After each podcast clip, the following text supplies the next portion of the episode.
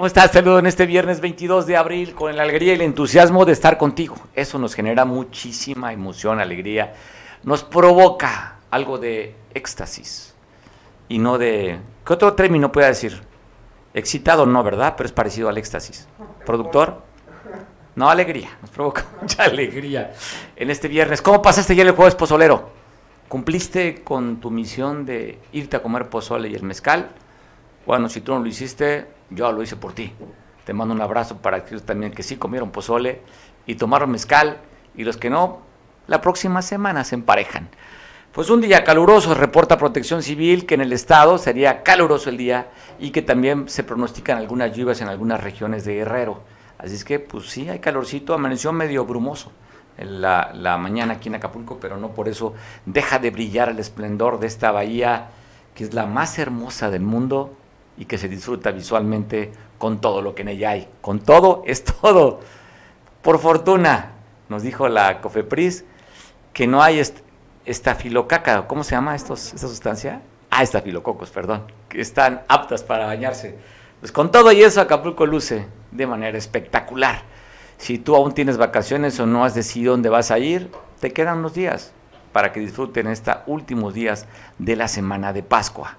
Bello, para recibirte como cualquiera de las playas o puntos turísticos del estado, por si aún quieres disfrutar de lo que resta de tus vacaciones. Te mando un abrazo a ti que estés festejando algo, algún importante asunto en tu vida, o a ti, particularmente a los que siguen todavía y que son muchos y cada día más los abonados de la red de Expedicable Costa en los distintos lugares del estado de Guerrero, así como en Veracruz. Y no por no estar pagando tu mensualidad, no es tan importante para nosotros que tú nos veas a través de las redes sociales. Te mando un abrazo a ti que lo ves por redes sociales. Si te da la gana y quieres, pues compártelo. Y si no, pues velo. Te vas a entretener aquí en esta hora de noticias. Tenemos de todo como en botica. Ya sabes, la nota roja, lamentablemente, muertos en Acapulco. Te las voy a platicar. También el incendio de una camioneta Nissan Estaquitas en la avenida Escénica a la altura de Guitarrón, allá en las brisas, a esa altura. Ahí se quemó una camioneta en la que llegaron elementos de los bomberos, te voy a pasar imágenes más adelante también, y generó caos vial, sobre todo en el destino, en el destino de la escénica del rumbo de la grieta de Puerto Marqués hacia la grieta de Icacos. Te tengo esa información, entrevistas, platicaremos con Bruno Plácido, platicaremos con Manuel Nava después que van a conocer el incremento, la inflación en el primer trimestre del año no se había visto algo tan alto desde 2001, 7.72%, el incremento que se ha dado en la vida aquí en el país. De eso te voy a platicar y estamos contactando con Norma Mesino por lo que declaró el presidente de la República de estos detenidos, los sobrevivientes de la matanza de Aguas Blancas desde 1995, un 28 de junio, si mal no recuerdo, en el municipio de Coyuca de Benítez asesinarían a 17 campesinos. Bueno, el presidente tocó el tema hablamos con Norma para ampliar la información. Va a estar en una reunión, si tienen la oportunidad platicaremos con Norma y también con Bruno Plácido. Y pues tengo mucho que contarte, pero lo primero que te voy a platicar es de este cuerpo que encontraron prácticamente en huesitos, calcinado, aquí en Acapulco, en la zona, de, zona hacia la salida a Barra Vieja, entre el campo de golf de Tres Vidas y la hacienda La Luna, Allí encontraron este cuerpo pues casi desintegrado por la lumbre, solo huesitos es lo que reporta la autoridad.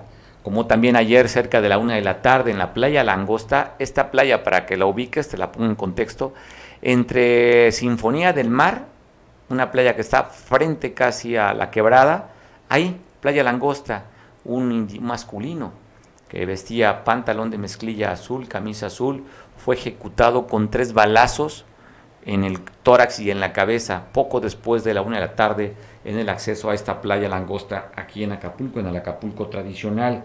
Y con un torniquete en la colonia Cuauhtémoc encontraron un cuerpo de una persona y amarrado, también las manos amarradas, aquí en Acapulco.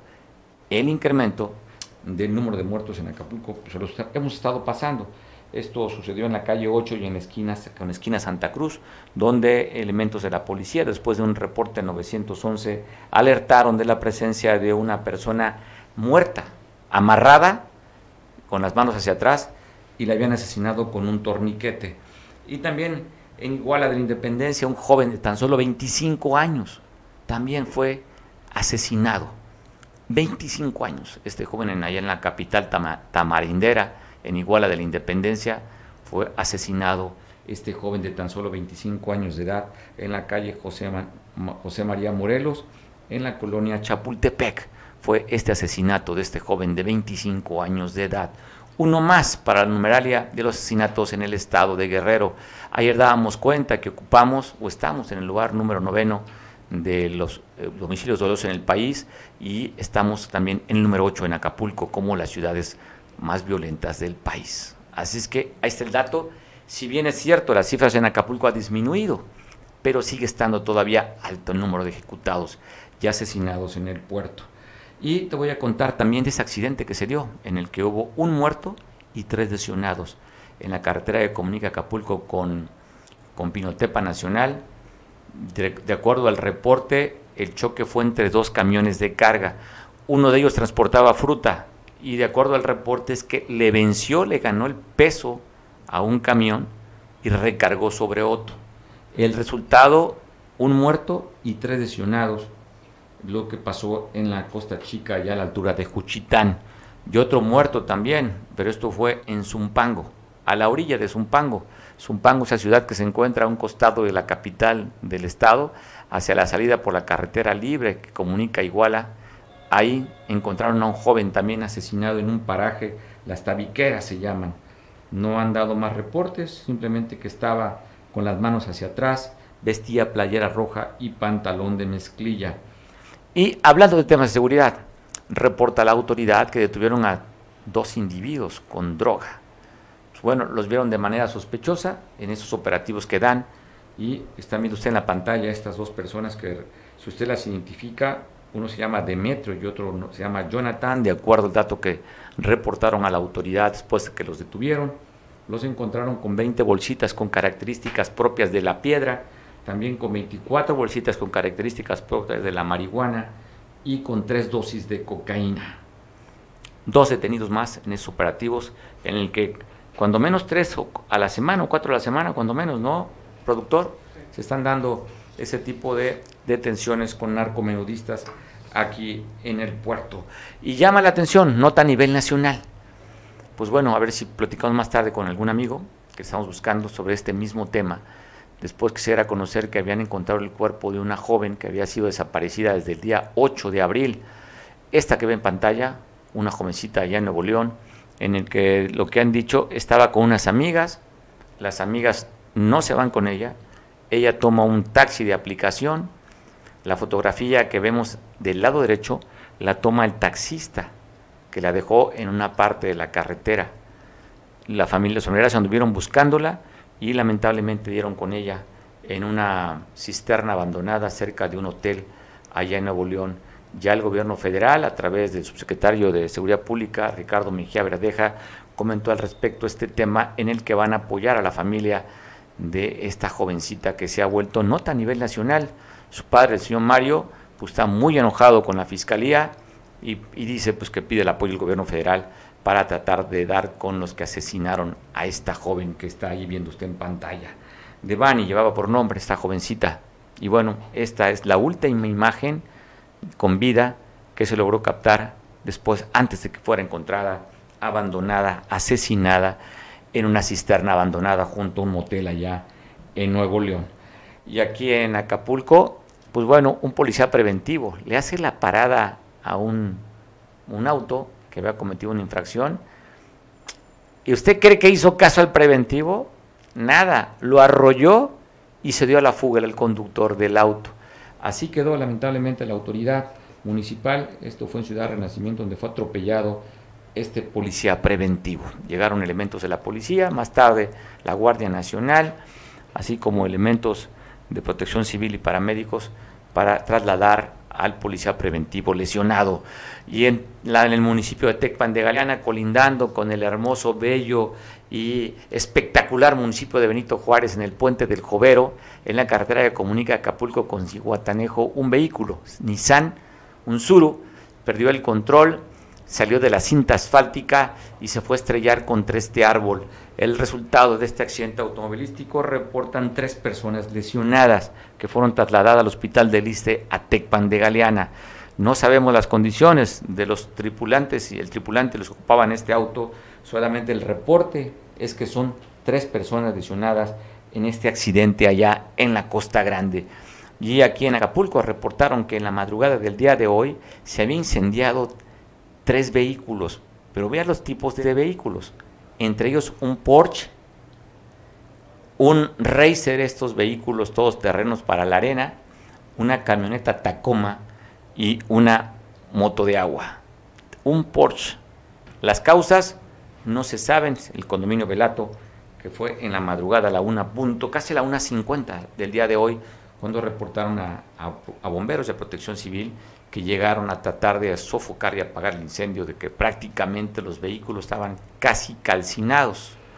No se saben si fueron provocados, pero fueron tres vehículos. La autoridad investiga, porque pareciera extraño que pues, un cortocircuito o algo, si los eh, pusieron, los prendieron, eso la autoridad está investigando en este condominio Velato, aquí en la zona Diamante, en Acapulco. Y hablando de incendios, el que sí se quemó por una, un cortocircuito, ayer cerca de las 4 de la tarde, por ahí de las 4 de la tarde, en la avenida Escénica, en el sentido de la Laureta de Puerto Marqués a la Laureta de Icacos, lo que usted está viendo es una camioneta Nissan Estaquitas que por un cortocircuito le reporta los dueños de esta unidad, se prendió. Llegaron elementos del Heroico Cuerpo de Bomberos a apagar este incendio, provocando un caos vial. ¿Tenemos video? De lo que provocó el caos vial en el sentido, le decía, que conduce a esta importante avenida de la glorieta de Puerto Marqués hacia Icacos, cerca de las 4 de la tarde. Por el restaurante, voy a ser comercial, Eras se llama creo el restaurante, casi frente al restaurante Eras, un restaurante bueno de comida mediterránea. ¿Te vino el comercial o no? Espero que lo paguen, cuando menos con una cortesía de un trago. Ah, bueno, bueno, les recomiendo este restaurante, por cierto, ¿eh? Está de la escénica, yendo de la glorieta de Icacos hacia Diamante, pasando el puente que está allá en Marina, en Guitarrón, al lado derecho hay un restaurante nuevo. Vale la pena, merece que usted lo vaya a conocer. Bueno, casi frente a este restaurante, dicho el comercial, se quemó esta camionetita Nissan el día de ayer por la tarde. Y hablando de acción, ah, bueno, ahí está el video. ¿Ese? ¿Así? ¿Así nomás? Oh, bueno. Había que llamar la atención a quien haya grabado ese video. Pero bueno, está ahí. Este ocasionó pues un tuvieron que cerrar prácticamente la avenida. No había tránsito, no había circulación en ese sentido de la escénica hasta que los bomberos lograron apagar esta camioneta. Las, las operaciones tardarían cerca de 20 minutos, media hora, ocasionando un caos vial en esta importante avenida el día de ayer en Acapulco. Y bueno, mire, el conductor de una camioneta urban de pasajeros se estrelló en la calzada a pie de la cuesta, se impactó con el muro de contención. Esta unidad con número económico 461 que conduce al excampo de tiro. Mire, se estrelló contra este muro, hablan de nueve personas lesionadas y el conductor se dio a la graciosa huida. No están delicadas las personas, pero se fueron golpes y lesiones, algunas de ellas, las nueve que iban arriba de la unidad y el conductor de este auto, pues decía, tan tranquilamente se bajó del auto y dice, ay, nos vemos.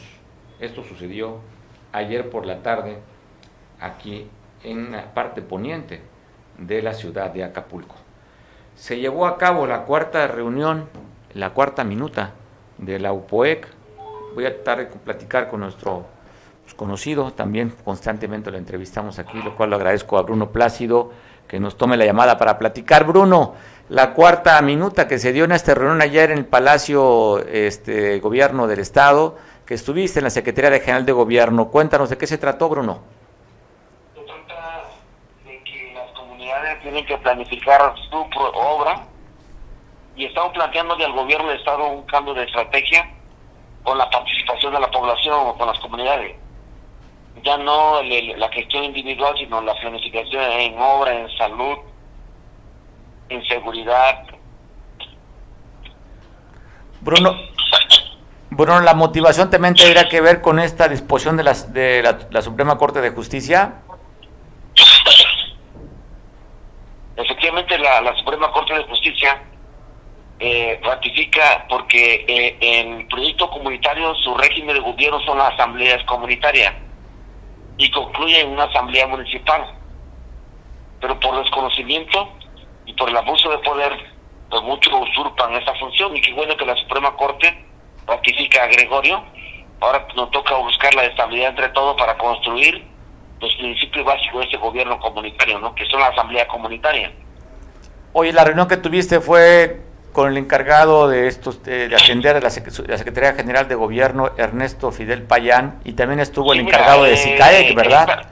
desde la reunión que estamos que generamos en el Congreso local de la consulta, planteamos un plan de desarrollo comunitario donde proponemos no al paternalismo, no al individualismo y que hoy planteamos una política de corresponsabilidad que pone el Estado, que pone el municipio y que ponemos nosotros para participar en el plan de infraestructura, en la seguridad, en salud, en, el campo y en todo. Para el día de mañana hay una reunión en Ayutla para organizarnos y replantear la nueva estrategia de gestión el desarrollo comunitario, porque las comunidades son las que están más abandonadas. ¿sí? y así distribuir los recursos, pero con la participación de la gente, ya no desde el gobierno decidir, sino una decisión colectiva, gobierno y sociedad. Oye, Bruno, y bueno, te, comentaba que estuvo también el encargado de SICAEC, ¿verdad? De caminos infraestructura aeroportuaria de Efectivamente, eh, estamos cerrando el acuerdo, eh, planificando la, los, las agendas, los puntos, para el día de mañana nos rezamos nosotros y el 26 te plantea una reunión con todos los secretarios para buscar un trabajo en equipo. Porque a veces cada secretario quiere decidir y el dinero nunca le alcanza. Ahora tenemos que trabajar con cabeza del sector, coordinado todo, para que nadie ande disperso, porque no hay dinero que alcance para, para los dispersos. Tenemos que unificar criterios para la planificación del desarrollo de las comunidades para el día 26 de, eh, de este mes en el Palacio de Gobierno. O sea, el 26, ¿quiénes van a estar en esta reunión el día 26, Bruno? Pues nosotros estamos pidiendo que participen todos los secretarios de Estado para buscar un diálogo y construir el trabajo en equipo. Y, después del 26 ya estaremos trabajando un convenio de colaboración con el gobierno del Estado y las comunidades para que le ayudemos a resolver todos los problemas que se tienen y que no nos persigan, porque le hemos olvidado y luego terminamos siendo perseguidos, tenemos orden de aprehensión, nos desarman, nos hostigan, eh, y, nos han matado compañeros, y queremos ponerle un alto a toda esta problemática de, que el Estado no nos persiga. Entonces tiene que ver con lo que tú hablas, hablas de obra pública, hablas de cuestión también de agua y también tocarías entre tantos temas tan variados el tema de la seguridad. Vale la mano todo. Necesitamos fortalecer todo con la participación de la ciudadanía y las asambleas comunitarias. ¿Cómo sientes? Los problemas, los, problemas los queremos resolver de abajo hacia arriba y de arriba hacia abajo. O sea, hacer un encuentro intermedio entre la población y el gobierno, ya no más que el gobierno piense por nosotros. Necesitamos pensar todo para ser un problema de todos. ¿Cómo sientes el ánimo por parte del gobierno del Estado? ¿Hay la apertura, hay la atención para ustedes? Bueno, se está aperturando, pero hay funcionarios que se resisten a este cambio porque están acostumbrados a engañarnos, a pelotearnos. Pues hoy planteamos que de frente los problemas, ya no que nos manden con uno y con otro. Queremos estar todos juntos para resolver los problemas de todos. ¿Ha revisado esta iniciativa de la, cuestión de la ley con la modificación también de las 700, 701 y 700? E, ese, este va a ser un tema especial. Eh, nosotros después del 26 a discutir la reforma que se aprobó y revisar para ver si nos amparamos o no, porque hay muchas cosas que no tomaron en cuenta a la población. Nosotros como pueblo pedíamos diga la consulta, pero con mayor tiempo para estar bien informado. Sin embargo, no se nos dio esa oportunidad. Estamos esperando qué respuesta va a tener la Suprema Corte y estamos esperando después del 26 buscar el proyecto de la pacificación del Estado y revisar la ley que está para los pueblos afroamericanos y indígenas. Pues estabas viendo, sí viste, Bruno, seguramente los datos que de la percepción de seguridad, esta encuesta que evalúa el INEGI, de que en Acapulco y en Chilpancingo, 8 de cada 10 guerrerenses nos sentimos con miedo. que el problema de la, de la, de la inseguridad es un negocio para muchos funcionarios. Para la población es miedo, pero para otros es negocio. Y mientras los funcionarios no cambien de actitud, la población eh, va a ir de rodillas. Por eso es muy importante empoderar la población para regular el poder y ninguna autoridad abuse de nadie. El problema de, la inseguridad es un problema de negocio, por eso es difícil de erradicarlo porque hay muchos muchos intereses de negocio. No es que no se pueda contra la delincuencia. El problema es que son intereses económicos lo que está de por medio. Bruno, aprovechando algún avance del asesinato de tu compañero, al final fueron cuántos, dos o tres allá en Barra Vieja. ¿El resultado cuántos en Barra Vieja fueron dos compañeros que me asesinaron y otros heridos. Y estamos, no quiero comentar esto hasta que no me sienta seguro de las cosas, eh, porque nosotros no, no nos vamos a quedar así, porque nosotros estamos acostumbrados a defendernos y estamos acostumbrados a caminar con la población. ¿Pero algún avance por parte de la Fiscalía del Estado? Mm, solamente se encontró un vehículo donde participaron los delincuentes y la Fiscalía está haciendo su peritaje en ese, en ese proceso. Tema de huellas dactilares, en fin, todo eso, ¿no? Me imagino. Sí, van a hacer su trabajo, pero nosotros eh, después del 26 nos estamos reuniendo, reagrupando, reorientando el proyecto y volver a avanzar.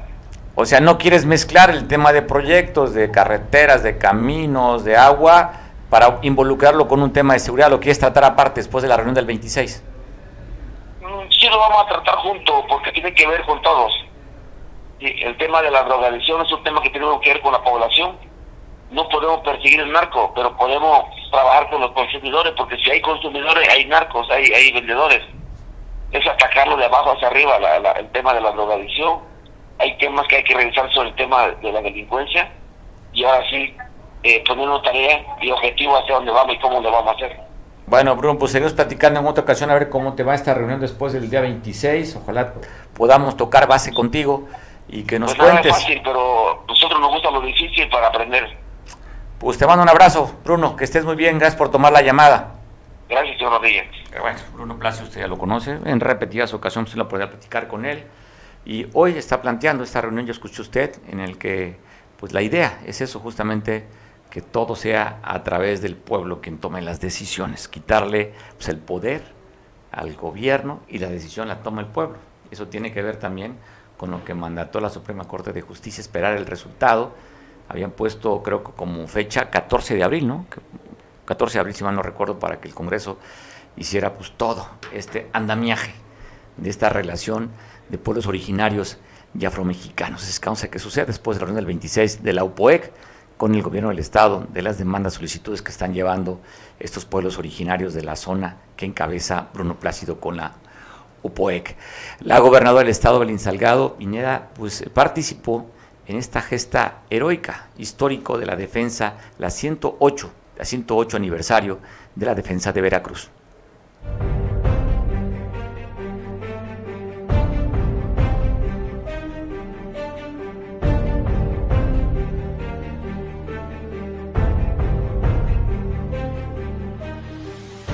Hoy rememoramos tan loable gesta y exaltamos cada una de las lecciones históricas que nos heredó.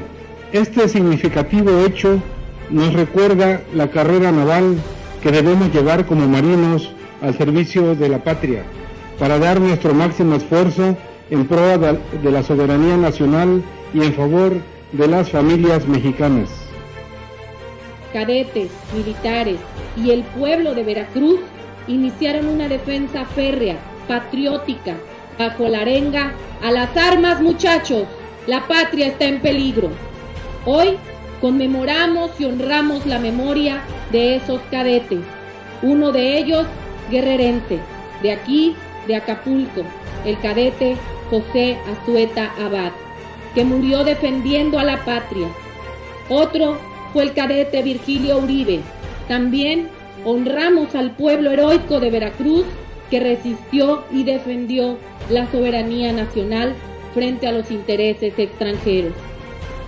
A la Marina y al Ejército, que como instituciones inquebrantables al servicio de México, siempre con lealtad, han defendido a la patria y a sus instituciones. Hoy volteamos al pasado y recordamos este hecho histórico para recabar fuerzas, para seguir adelante con un proyecto de transformación pacífica pero profunda y radical, que es herencia legítima de las luchas revolucionarias por nuestra soberanía nacional, por nuestra libertad, por la justicia social y por el bienestar del pueblo de México. Que viva Guerrero y que viva México.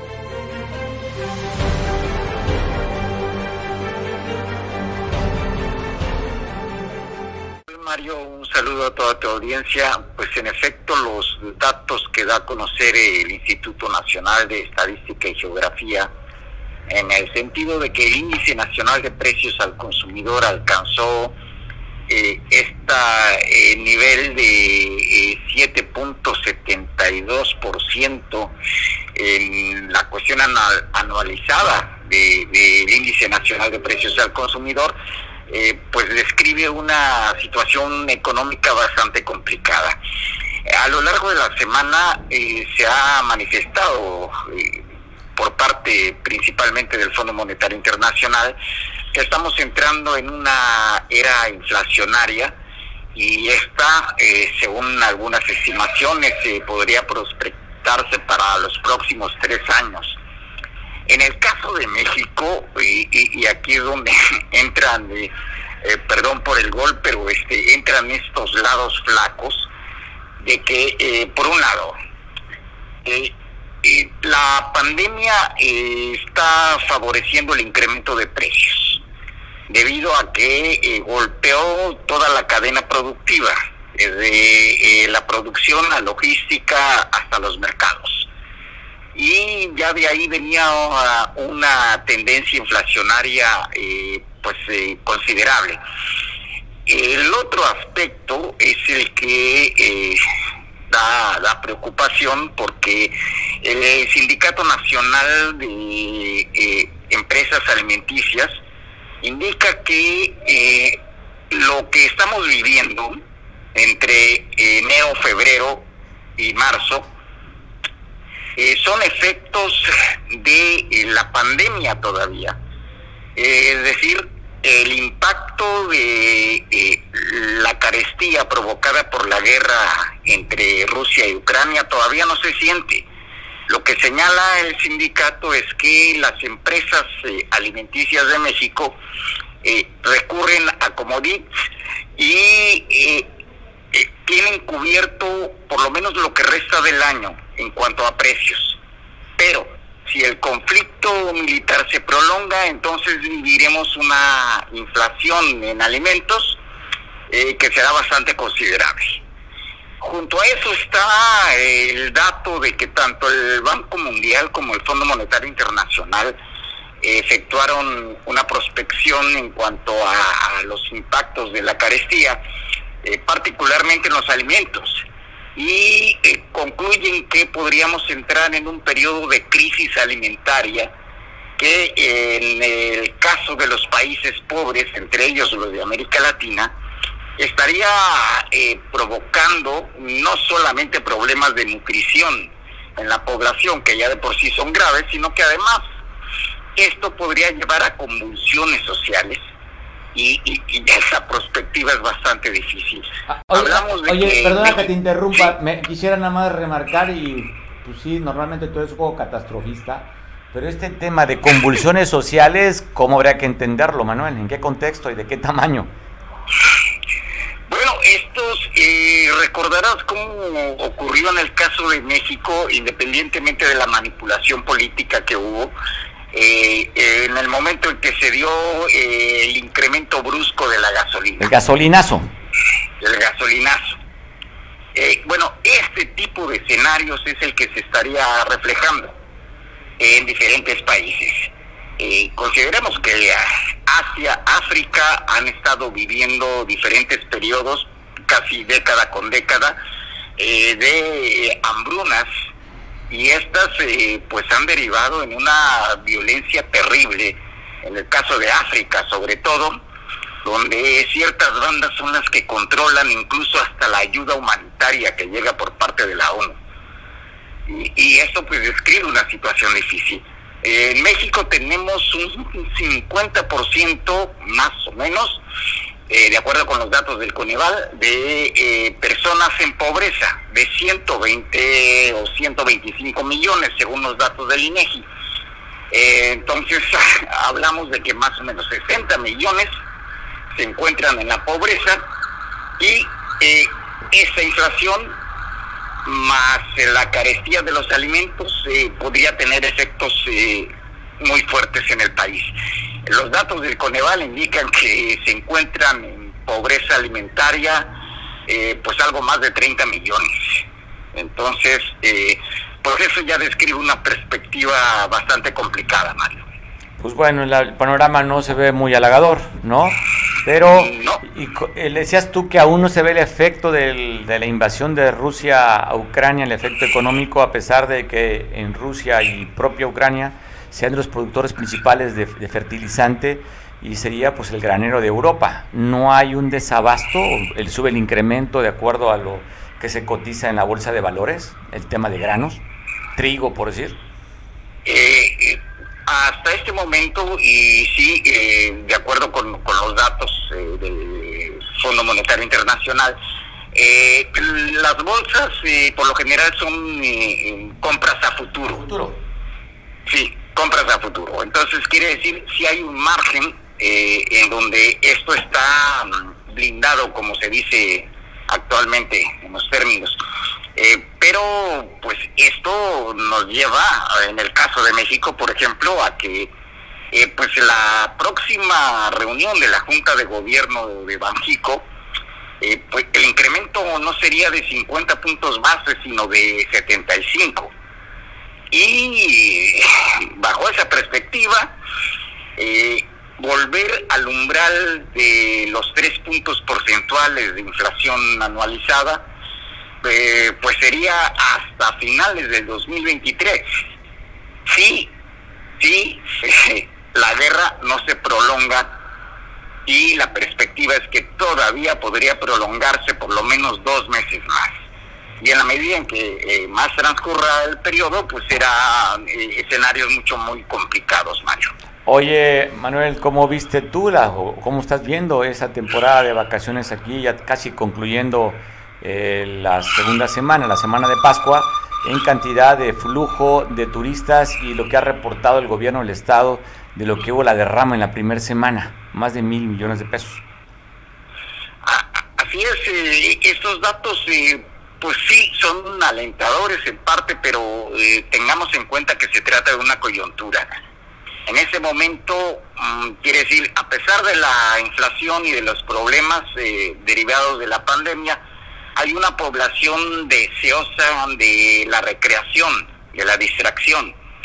Y, y, esa es la que eh, nos ha llegado en este caso de Guerrero, donde eh, lo que tenemos en, mayoría es eh, turismo nacional. pero eso es coyuntura. Aquí el problema es que se estén echando las campanas al vuelo y se hable ya de haber logrado la recuperación. Eh, de acuerdo con los datos de eh, la Federación Internacional de Turismo, eh, a pesar de los buenos resultados, estamos 10% abajo todavía de los niveles prepandémicos.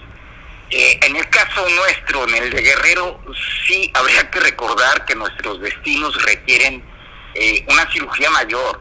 Tenemos servicios urbanos desgastados, tenemos eh, también los servicios eh, estratégicos con fuertes problemas, por lo menos el de Acapulco, con eh, problemas de abastecimiento de agua, más el saneamiento de la bahía, y a eso todavía hay que sumarle. la recolección de la basura, siete meses con alerta sanitaria.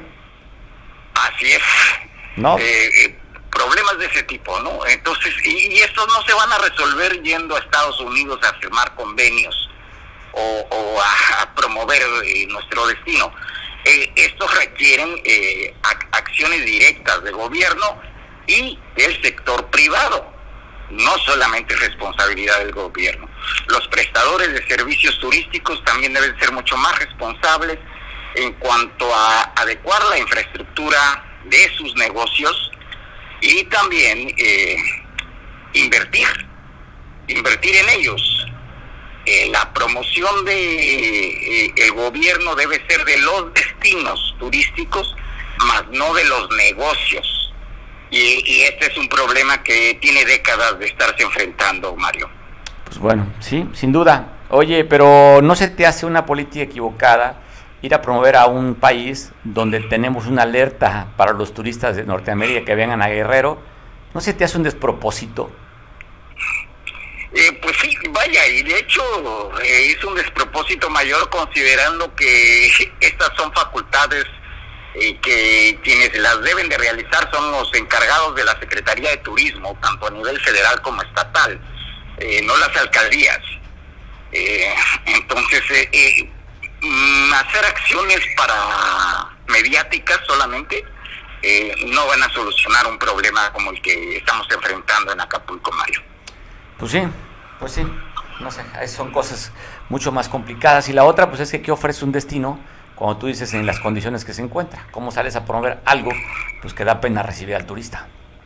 Así es, así es, sí. Y que pues además la publicidad boca a boca es mucho más dañina que la otra. Pues sí, te mando un abrazo, Manuel, gracias por poder platicar contigo, que tengas un feliz fin de semana.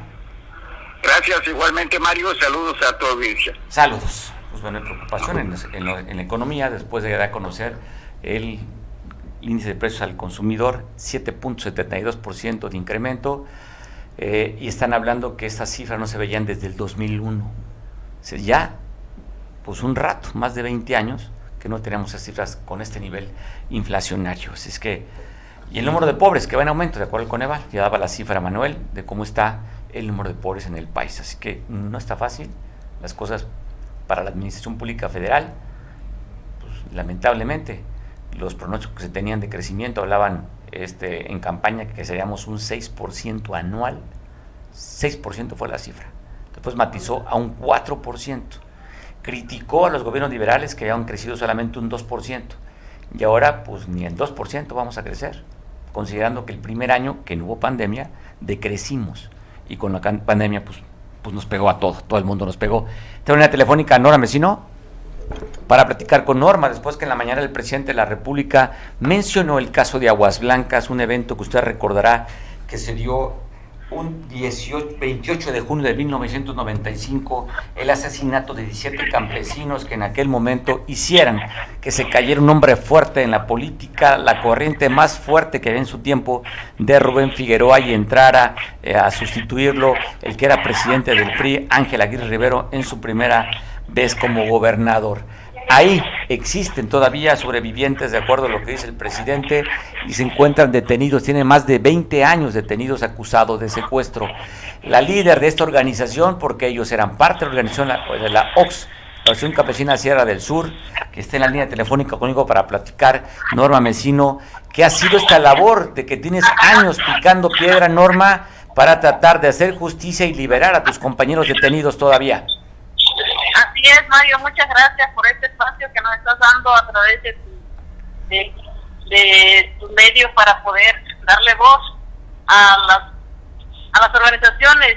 efectivamente, nosotros hemos, hemos estado, hemos sido una de las organizaciones más golpeadas desde 1994, que fue nuestra fundación.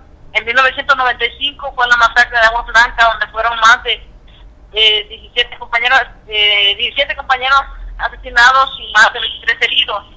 Desde ahí pues se inició una persecución feroz de criminalización en contra de la organización campesina de la Tierra del Sur, donde tuvimos compañeros desplazados, compañeros perseguidos, asesinados de manera selectiva después de la masacre y este, desaparecidos.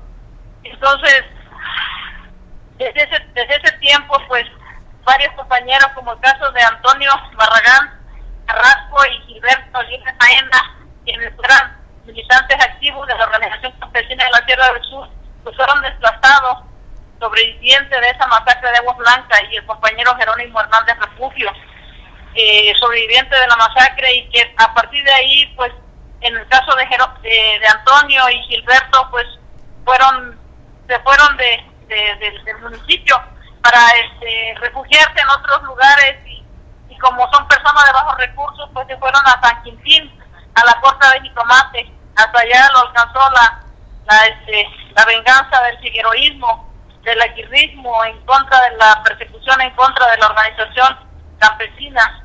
20 años, más de 20 años ya llevan nuestros compañeros en la cárcel.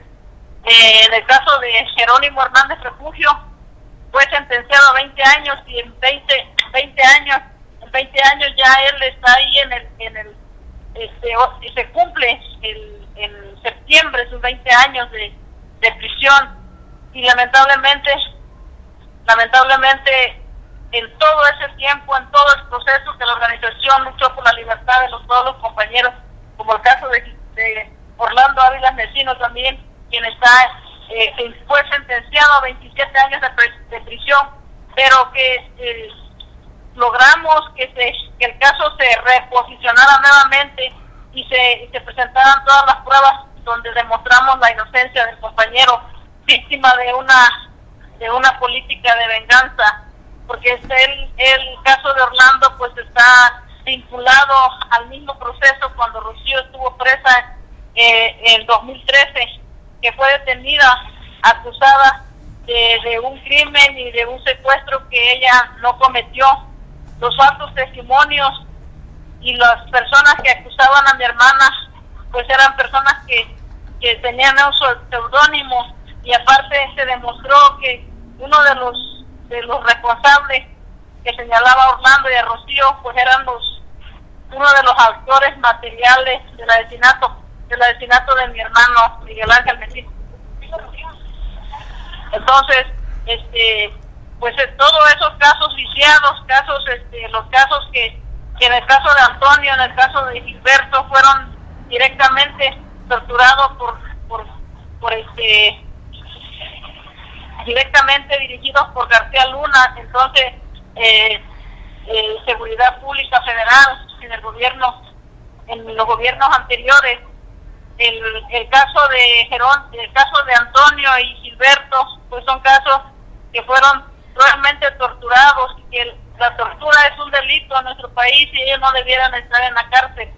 Hoy, gracias a, a, a todas las luchas, a todo el proceso de que hemos estado iniciando en nuestra campaña por la libertad de ellos, un periodista, este, Sósimo de Contralínea, presentó el caso en la mañanera, ya lo había presentado anteriormente y, y se había supuestamente revisado por, por, por, la Secretaría de Gobernación, pero realmente no fue así. Y en, en días pasados, precisamente el 26 de septiembre, nosotros como organización entregamos una carta a los padres de los 43, ya que ellos ese día se iban a entrevistar con el presidente de la República. Y esa carta fue precisamente la que menciona el periodista Sósimo en la mañanera.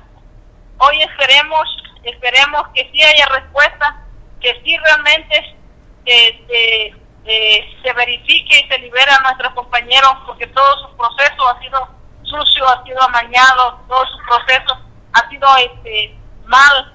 Entonces, nosotros, nosotros como organización, pues vamos a estar, vamos a pedir que el gobierno le aplique, que le aplique la prueba de Estambul para que ellos puedan ser liberados, porque efectivamente la, la ley que decreta el gobierno federal, eh, la ley de amnistía, no alcanza, no fue hecha para liberarlos a los presos de conciencia, no fue hecha para liberar a los presos inocentes.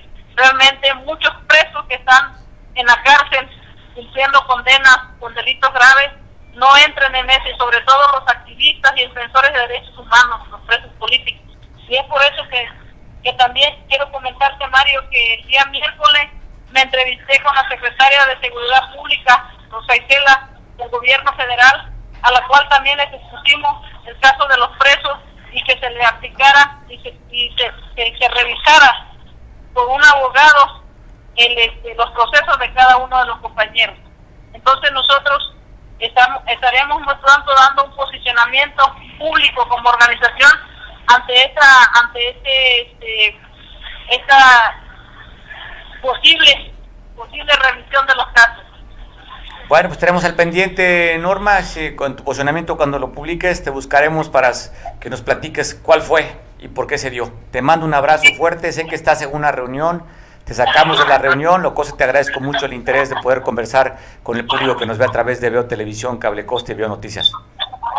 Sí, Mario, muchas gracias por tu, por tu este, muchas gracias por tu, por tu espacio. Estaremos pendientes, gracias. El agradecido soy yo contigo por la atención. Gracias, profesor Mesino, líder de la Oración Campesina de la Sierra del Sur. Mencionaba en el caso de su hermano Miguel Ángel que fue asesinado, también Rocío, su hermana, que era la líder, fue asesinada allá en el puente de Mezcaltepec, después del Ingrid y Manuel que el puente se lo llevó, estaban reconstruyendo el puente, hasta ahí llegaron a asesinar a Rocío Mesino sin que hasta el momento exista una persona detenida o siendo investigada por el asesinato de la líder de la OX, Rocío. Norma se queda en el liderazgo con su papá de esta organización que tiene su base en Atoyac. Agradezco mucho que esté para poder conversar con Miguel Ángel Hernández. Miguel, ¿cómo estás? Te saludo. Saludos combativos, Miguel. ¿Qué pasa, Mario? Mario pues, oye, muy, ahorita van a ponerme la internacional y la vamos a cantar la internacional ahorita con un saludo combativo para usted. Contra, con, yo creo, contrastamos yo creo que no hay nada, Yo creo que no hay nada que festejar, Mario. Yo creo que los mexicanos debemos de levantar la voz, sobre todo aquellos que son, somos, primeramente somos, somos hijos todos de una mujer y muchos somos papás, muchos somos abuelos y creo que eh, este, son días muy asiagos, muy tristes, muy lamentables en todo el país, ¿eh? no nada más en un solo estado, porque esta cuestión del feminicidio ya es una algo que lacera y que lastima a todos a todos los mexicanos, pero sobre todo algo que en un momento dado ya se actúa con total impunidad, eh, como lo están haciendo inclusive el propio crimen organizado. Y aquí podríamos hablar de trata de blancas, o podríamos hablar de feminicidios, de la gente que gracias a la impunidad le da un poco valor a la vida de las mujeres, de las niñas, de las jóvenes, porque realmente es alarmante las cifras que se manejan, aunque sean de manera oficial y que muchas veces no, no sabemos si son reales o no, Mario. Oye, hablan de estadísticas, por un lado he visto yo cifras que hablan, matan a ocho mujeres y otros hablan de diez mujeres al día en este país se ha incrementado el número de feminicidios en los últimos tres o cuatro años, Miguel. Bueno, mira, aquí lo que está fallando en el gobierno federal y en el bienestar es en la protección a las mujeres. Se ha visto que hay un dejo de misoginia de todos los elementos del gobierno federal, empezando por aquellos que deben otorgar seguridad a las mujeres. Y me refiero a seguridad social, me refiero a seguridad en la cuestión de la salud, me refiero a la seguridad pública, me refiero inclusive en la seguridad de los niños. Eso lo estamos viendo y diríamos que tal pareciera ser que la misoginia es una política pública del actual gobierno federal. Mario, sin dar nombres para que no se me ofendan muchos, empezando por ti. bueno, tienes que ofenderme. Las cifras estadísticas están ahí, los números son duros, la realidad que se está viviendo, no hay una buena relación. Cuando el presidente habla que es un tema neoliberal, el tema del feminicidio y el tema del medio ambiente, pues desde ahí descalifica una lucha de mujeres en el que hemos visto que en un principio había sido el primer grupo organizado que le había pegado al presidente donde se mantuvo aislado en ese 8M, que fue histórico, la primera vez que se presentó como tal, y en cada 8M el presidente pues blinda el Palacio Nacional. No, hay, no ha recibido a ninguna líder de las mujeres para poder conversar o platicar sobre las políticas públicas. Y, lo, sigue, y sigue escondido, ¿eh? y sigue escondido. Hoy mismo tuvimos también otro ejemplo de lo que es simple y sencillamente hacer pasar de lado todos los temas importantes, sobre todo en este tema. Yo diría que pareciera ser que Andrés Manuel López Obrador no tuvo o no tiene madre, ¿no? En el sentido real como mexicano, no lo estoy ofendiendo, sino que simple y sencillamente parece de respeto. Quitó los medicamentos oncológicos, no nada más para los niños, y para las mujeres en el cáncer de mama y cáncer cervicuterino. Quitó para también para las mamás, no para los papás, la cuestión de las escuelas de tiempo completo. Quitó eh, las cuestiones de las estancias infantiles y siempre tiene un pretexto. De hecho, de hecho, aunque presumen de paridad, realmente hasta muchas de sus funcionarias son parte de esa política pública de misoginia y hoy es muy lamentable, sobre todo en el caso este de la niña de, Nuevo León, que nada más en los 13 días que lo buscaron, que estuvieron buscándola, no voy a estar porque no soy experto forense ni por nada más en esos 13 días encontraron cinco cadáveres más de cinco jóvenes que fueron asesinadas en Nuevo León. Un, estado como muchos otros estados, en los cuales pareciera ser que el gobernante y el político vive y alimenta su ego a base de likes, ¿no? Ya ves que tenemos el segundo presidente más famoso eh, en el mundo y el más inútil para gobernar. Y tenemos también gobernadoras y gobernadores que presumen, sus eh, presidentes municipales inclusive, que presumen que sus gobiernos es, eh, son, son virtuales de Facebook, de likes, de puñito arriba, y eso es lo que presumen cuando realmente vemos que en muchos casos la cuestión de la seguridad pública, la cuestión de la obra pública, la cuestión de, del bienestar social, y no me refiero a regalar tarjetitas, me refiero al bienestar social, pero sobre todo al que no estamos cuidando a nuestras mujeres. Y, te recuerdo, Mario, tú y yo somos padres de, de mujeres, nosotros somos abuelos en algunos casos, y al final de cuentas provenimos del vientre de una mujer, Mario. Por eso, por eso es muy lamentable, no hay nada que celebrar. Podemos hablar de ambientalistas, neoliberales, de lo que quieran, pero realmente ah, recordemos aquel oscuro pasaje de Chihuahua, pues ahora todo, todo el país es un Chihuahua multiplicado, ¿no? Las cifras son groseras eh, y, de, y, y, esas las que se reconocen de 10 a 11 gentes feminicidios diarios. Ocho, ¿no? La cifra oficial son ocho. Ocho son y los, bueno, las del movimiento feminista hablan de diez, pero oficiales son ocho. Bueno, por eso, por eso. Pero hay, ha habido, oye, Miguel, ha habido eventos también que para llamar la atención. Me estoy acordando del caso de Poleta, aquella niña que pues, entró hasta el FBI en el Estado de México. Con Exactamente, sí, sí. sí, sí, pues, no estamos, a ver, no estamos diciendo que sea culpa de Andrés Manuel. Lo que estamos diciendo es que Andrés Manuel es el que ha evadido su responsabilidad e inclusive falta de empatía.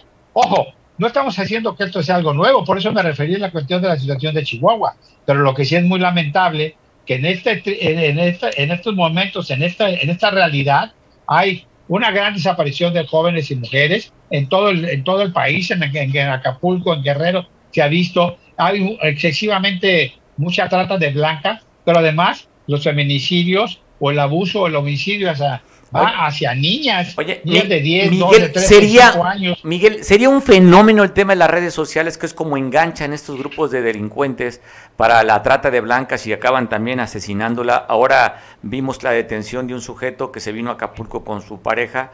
Desde el 11 de abril estaba perdida esta joven. 37 años detenido ya su pareja y habla que lo, se relacionó a través de una aplicación. O sea, ya las relaciones no son de persona a persona, es a través de redes. y eso también contribuye, ¿no crees? Sí, no, todo eso contribuye. Que tiene que ver también con una educación en casa, Miguel.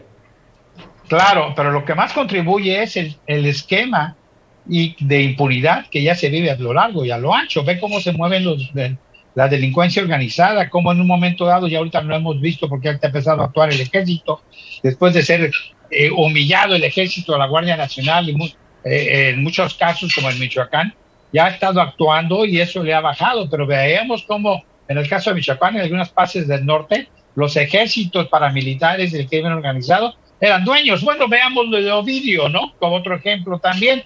O sea, cuando hay impunidad, pero, fue, un tema de seguridad para evitar que mataran a civiles. Por eso fue que se logró que dijeron mejor era un, tema de cuidar a ¿eh? los ciudadanos, ¿eh? No, no, no, no, no. Era un tema, Miguel. un tema de complicidades. No, pues un tema, estaba en riesgo, Miguel. Que se está viendo y lo vamos a ver al final. A un expresidente de Honduras ya va maniado eh, hacia Estados Unidos y así van a terminar muchos actuales, ¿eh? Oye, muchos de los actuales. Ahí está el general Cienfuegos detenido en Estados Unidos y lo liberan acá, Miguel.